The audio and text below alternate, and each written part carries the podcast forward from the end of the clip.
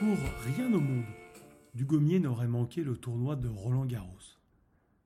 Chaque année, il renouvelait son inscription à la Fédération française de tennis dans le seul but de bénéficier en priorité des places proposées par l'organisation du tournoi. Roland Garros, c'est le tournoi qui transforme l'ocre en or, avait-il coutume de dire en référence à cette terre battue qui en faisait la légende. Il est vrai que Dugommier avait le sens de la formule. L'autre tradition qui s'était imposée à l'occasion de ce tournoi était l'invitation faite à son neveu Jean-Baptiste Dugommier, le fils de son frère cadet, qui n'aurait raté cet événement printanier pour rien au monde. Dugommier n'avait pas eu d'enfant. C'était sa peine. Et c'est sans doute pour ça qu'il attachait beaucoup d'importance à cette journée passée à Roland-Garros avec son neveu. Ce jour-là était une fin de mai, comme on les apprécie à Paris une température de printemps, clémente, un air frais, presque un peu marin. La plage la plus proche, Dieppe, n'est-elle pas située à moins de 200 km de Paris? Et surtout un ciel bleu, d'un bleu intense, qui mettait en valeur la silhouette des beaux immeubles parisiens. C'est pourquoi Dugommier qualifiait ce bleu de bleu haussmanien. En sortant du métro, porte d'Auteuil, l'air respirait déjà le tennis. Avant d'être un tournoi, Roland Garros était une atmosphère.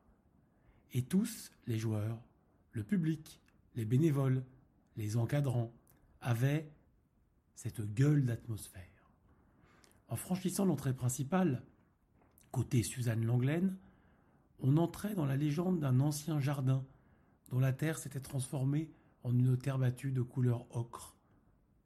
Dans le lointain, les paroles des arbitres annonçant les scores. Je, mademoiselle. Mademoiselle mène deux jeux à zéro. Se mêlait au bruit si singulier des balles, le tout ponctué par quelques jurons, produits par des spectateurs ayant un temps oublié le sens du mot fair-play. Dugommier avait appris à différencier à l'oreille un lift d'un coup coupé. Jean-Baptiste était fasciné par ce spectacle. Il y avait cette proximité unique avec les joueurs, ces gladiateurs modernes qui se lançaient un défi hors de toute mesure, combattre de puissants adversaires sous un cagnard souvent insupportable avec, pour seules armes, leurs raquettes et énormément de volonté. Le tennis était un sport individuel qui devait néanmoins vous faire jouer collectif dans tous les compartiments de votre esprit et de votre corps. Les bras devaient aller avec les jambes, les jambes avec la tête et les poumons avec le cœur. Sans quoi, c'en était cuit. Jean-Baptiste se plaisait à croiser dans les allées du tournoi les joueurs qu'il venait de voir ferrailler sur les cours annexes, le numéro 1 ou le cours central devenu il y a peu le mythique cours Philippe Chatrier.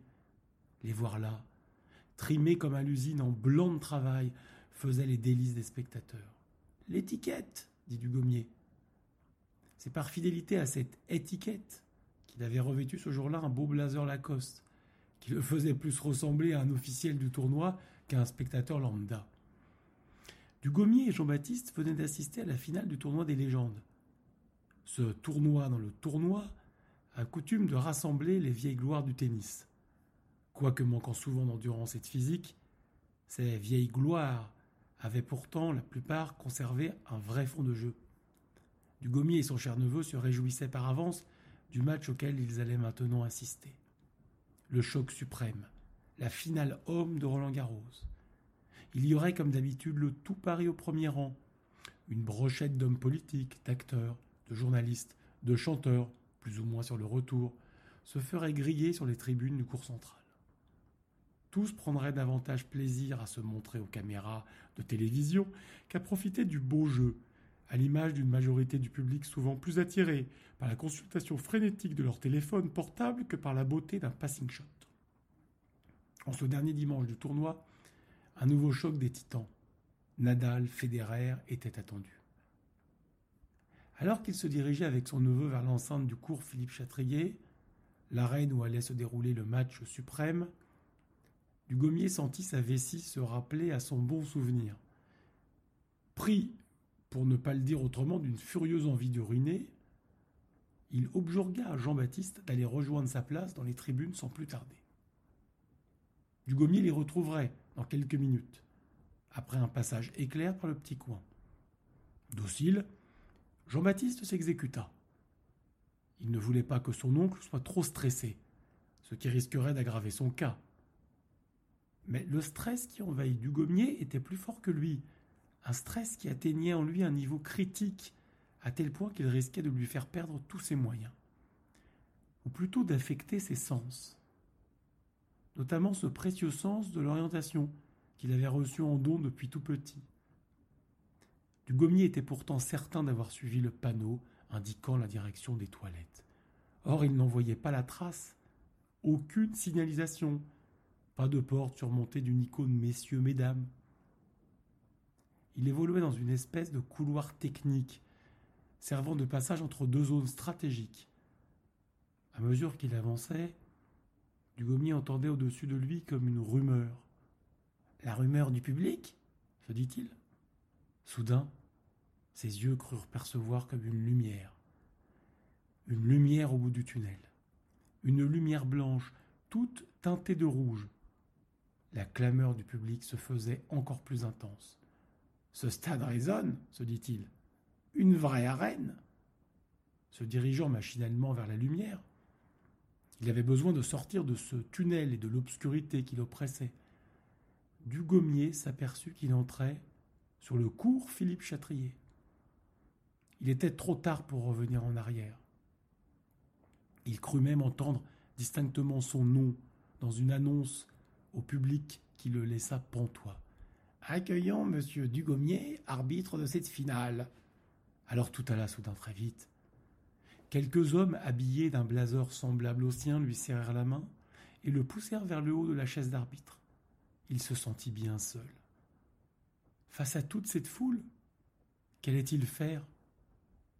Il connaissait le tennis, bredouillait quelques mots d'anglais, mais si une balle venait être discutée par un joueur, comment allait-il se comporter? Une partie de lui-même essayait de le rassurer. Gommier, appuie-toi sur ton expérience. Tu en as regardé des matchs à la télévision. En plus, rappelle-toi, tu as été juge-arbitre au tournoi municipal de Mousseron sur Galbius. C'était l'été 88. 1988. Dugommier fut un peu rassuré. Et le match commença alors. Une égalité parfaite entre les joueurs, ces deux dieux vivants du tennis. Pas de break à l'horizon. On s'acheminait donc vers un tie-break. Et là, Dugommier fut pris de panique. Il ne se souvenait plus vraiment des règles. À quel moment les joueurs devaient-ils changer de côté? Combien de points joués avant le changement de service? Fort heureusement, Dieu avait inventé le smartphone. Dugommier put en toute discrétion adresser un message à son cousin Pascal Chanteur, professeur de tennis à Mousseron sur Galbius. Faites qu'il réponde, s'il vous plaît. Faites qu'il réponde. Et le miracle se produisit. Pascal fournit à Dugommier les réponses qu'il attendait, ce qui lui permit de surmonter l'obstacle du tie-break qu'il avait pourtant jugé infranchissable. À la fin du match, Dugommier descendit fièrement de son siège, le sentiment du devoir accompli, pour aller recevoir son plateau d'argent, non content de serrer la main des deux légendes du tennis dont il venait d'arbitrer l'affrontement. La cérémonie achevée, Dugommier se sentit frappé par de puissants maux de tête, comme une insolation. Sans doute que les quatre heures de match en plein soleil n'y étaient pas étrangères. Perdant toute notion du temps et de l'espace, il se retrouva dans les allées de Roland Garros, au pied de la statue de René Lacoste. Tonton, tonton, tout va bien? entendit-il derrière lui. C'était la voix de Jean-Baptiste. Reprenant à peine ses esprits, il indiqua confusément à son neveu qu'il était l'heure de rentrer. Dans le taxi qui les ramenait rue de Belfond, Jean-Baptiste, encore sous le choc de cette magnifique finale, ne retenait pas son enthousiasme. Quel beau match, dit-il. Cela restera une expérience inoubliable, tonton. Et surtout, tu as vu l'arbitre? Mais C'était ton sosie, tonton, ton sosie. Mais Dugommier n'avait pas entendu ces paroles il s'était endormi du sommeil du juste, ayant perdu son match contre la fatigue.